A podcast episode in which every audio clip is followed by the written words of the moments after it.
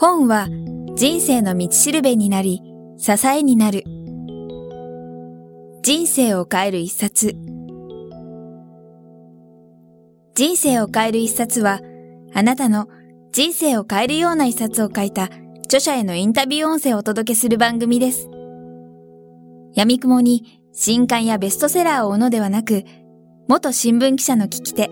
早川洋平が著書への思い、人生を変えた一冊、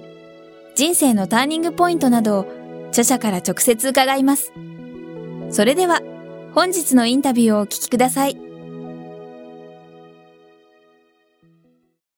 原発が増えたのには、その、まあ、その他電力会社が儲かるとか、いろんなこともあの、先生の本でも書かれてますけど、個人的に今のお話伺うと、やはりその、いくら様々な利権があったとしても、本当に大事が起きたら、その人たちにとっても、ある意味死のリスクがあるんじゃないかって単純な思いがあるんですけど、その中でも結局まあ日本もそうですし、今日本は、えっと、2010年のデータだと、えっと、世界で3位なんですかね、原発の中で。えっと、はい、上が、えっと、フランスとアメリカ。はい、米国が百数機あるし、フランスが58機だったと思います。はい。まあ、韓国も確か日本の次ぐらいだと思うんですけど、はい、僕もやっと最近したんですけど、あの、フィンランドにあるオンカロっていうあの放射性廃棄物で、この間、これもうレンタル CD や某、まあ、ツタヤ行ったんですけど、そこで1位になってたんですね、そのドキュメント映画が。で、それを作った年がまた2010年の何月ってことで、これみんなもっと早く知ってるわって思ったんですけど、まあこれ先生にぶつけてもある意味しょうがない質問なのかもしれない。なんでそう、やっぱなっちゃうんですか？それともやっぱりみんな一時のことしかもう見てないからなんですかね。先生はどうお考えですか？私も原子力の夢に酔ったことがあるのですね。人類の未来を作るためには、原子力がどうしても必要だと思ったからこそ私はこの原子力の場に足を踏み込んだわけで、私のように思った人は結構いたと思います。しかし、私自身は原子力というものがどういうものかという実態を見てくる中で、これはダメだと。いうことで、180度自分の人生を反転させて原子力をやめさせようと思ってで、今日まで来たのですね。でも、一度自分の人生で選んでしまったものを180度転換する、うん、あるいはそれからドロップアウトするということは、結構人々にとっては難しいだろうということはあるだろうと思います。はい、えー、ですから、一度その夢に酔ってしまった人たちにとっては、その夢を追い続けるしかなかったということはあると思います。うん、でその他に、まあ、山ほどの理由はあって、えー、原子力発電というものをやれば、電力会社がただただ儲かるという法律上の仕組みがあった。はい、それに乗って原子力産業でも何でも、日立三菱東芝という巨大産業ですけれども、金儲けをしようとしたわけで、工場を作ったり、技術者、労働者を貼り付けたりしてやってきたわけで、一度やってしまえばもう止まれないと。いう状態が今日まで続いてきたんだと思います。でも、これほどひどいことが起きてるわけだし、経済原則で言う限りは、原子力が全く割が合わないということはもう歴然としている。経団連の会長などが未だに原子力をやめたら経済がダメになるとか言ってますけど、本当にもう呆れた人たちですよね、それは。本当に経営感覚がちゃんとあるなら、原子力だけはやめようと、本当は経営者として思わなければいけないのですけれども、まあなんとも情けない人たちが今の日本の経済界を牛耳っているという、そういう状態なんですね。でも、今福島第一原子力発電所で進行している被害を本当に賠償しようとすれば、東京電力なんか何回倒産したって聞かないぐらいの被害が出ているわけですね。えー、そういうことはもちろん、だんだん経営者も分かってくると私は思います。それでも彼らが辞めないと、原子力から辞めないという理由はまた別に実はあって、それは軍事なんですね。はい。経済原則では測れないもの、それは軍事的な要請ということであって、2年ほど前に NHK が核を求めた日本という番組を放映しました。その放映された内容自身は私は昔から知っていたことなのですけれども、どんなことが描かれていたかというと、日本というこの国が原子力の平和利用と言いながら、原子力に手を染めた頃のどういう動きがあったかということを外交文書であるとか、外交官の証言であるとかいうのを集めてきて、番組を構成したんですね。でそこで言ってることは、日本というこの国は、原子力の平和利用と言いながら、実は核兵器を作る能力を持ちたかった。だから原子力をやったんだと。そういう内容なんですね。あもちろんその通りだと私は思いましたし、今日でも日本というこの国の中で核兵器を作るための能力を持っていたいがために原子力は手放せないと思ってる人は結構いると思います。ついこの間も自民党の石破さんがそんなことを公的には発言をしていましたし、あるんだろうと思います。ありがとうございます。ここまで本と、そして原発放射能のことについてお話を伺ってきたんですけども、この番組のテーマの一つでもある、このご質問もさせていただければと思います。小池さんもたくさんの本を本当に読まれていると思うんですけども、そんな小池さんの中で、まあ、人生に大きな影響を与えた本があれば教えていただきたいんですけども。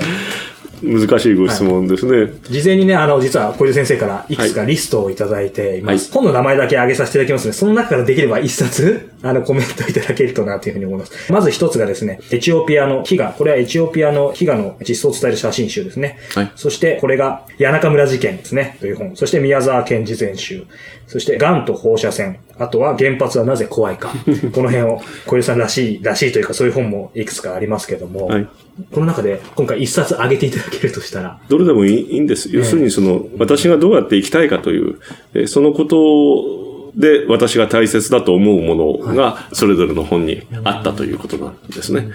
今そこに写真がありますが、それはあの、田中正造さんという人で、日本が日清日露の戦争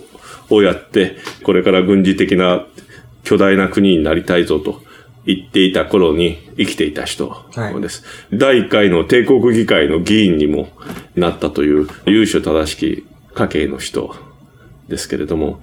その人がちょうどその日清日露の頃に日本が戦争の費用を稼ぐために栃木県の足尾銅山というところで銅をしきりに取っていたんですね。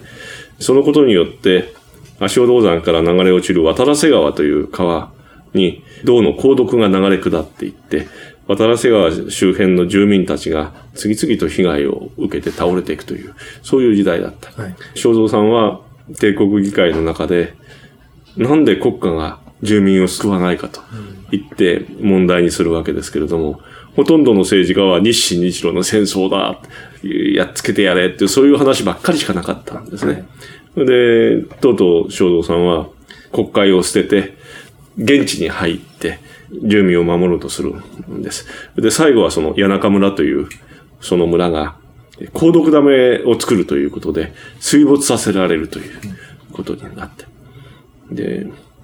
長蔵さんは谷中村に住み込んで、そこの谷中村の住民たちと一緒に国家に抵抗するんですけれども、もちろん最後は敗れて、谷中村は今水没させられています。はい、ご存知かもしれませんけど、その昔谷中村があった渡良瀬川が流れ落ちてきたところに遊水地というものができていて、飛行機なんかで行くと、あの谷中村のあたりを飛ぶと、ハート型の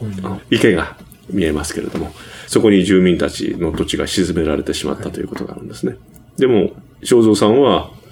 正蔵さんっていうその一人の生身の人間として自分にとって何が大切なのかということを一瞬一瞬問いながら、それに自分が正直に答えて生きたという人だと思います。でそれはあの、まあ、賢治全、宮沢賢治さん全集っていうのも今読んでもらいましたけど賢治さんもそうだったと私は思いますし、それぞれの場所に、それぞれ自分の内か、内側から、出てくる思いに忠実に生きた人たちがいると。そういうことに私は接して力を得てきたわけですし、皆さんも本でなくてもいいですけど、そういう人に生身の人でもむしろそれの方がいいかもしれない。接する。本しかそれがないならば、そういうものに接することによって、一人一人がの方が自分の人生を選択していってほしいなと願います。ありがとうございます。そんな中でこの本の中からも小出さんも大切なものをいろいろ得てきたって今お話が伺いましたけど、最後に小出さんが今も走り続けていると思うんですけど、ご自身の使命というか、人生をかけてやっていきたいというか、やらなきゃいけないことっていうのを改めてその具体的に先生から直接メッセージとしていただきたいなと私の場合は単純です。原子力を廃絶させるという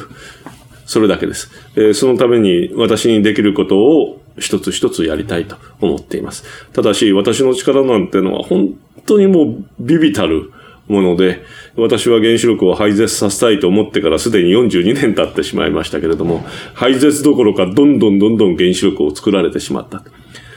なんとかこんな事故が起きる前に原子力を廃絶させなければいけないと思いながら生きてきたわけですけれども、とうとうその私の願いは叶わないまま事故が起きてしまったわけですね。一体何のために生きてきたのかなと、ふと思うこともあります。でも、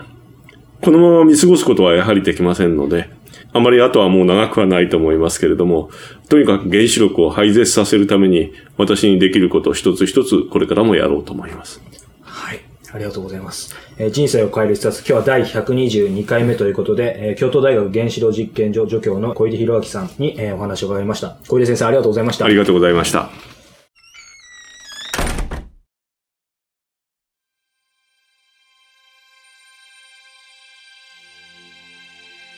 本日のインタビューはいかがでしたか？渡辺美希さんや茂木健一郎さんら、過去にお届けした100人以上の著者インタビューは、すべて人生を変える一冊のサイトより無料でダウンロードできます。もっとインタビューを楽しみたいという方は、ぜひお聞きください。サイト URL は、kiqtas.jp スラッシュ book キクタス .jp スラッシュブックです。Google で人生を変える一冊と入力いただいてもアクセス可能です。本日も最後までお聞きいただきありがとうございました。それではまたお耳にかかりましょう。ごきげんよう。さようなら。この番組は、キクタスの提供、若菜はじめ、ご機嫌ワークス制作協力、宮浦清志音楽、清水夏美ナレーションによりお送りいたしました。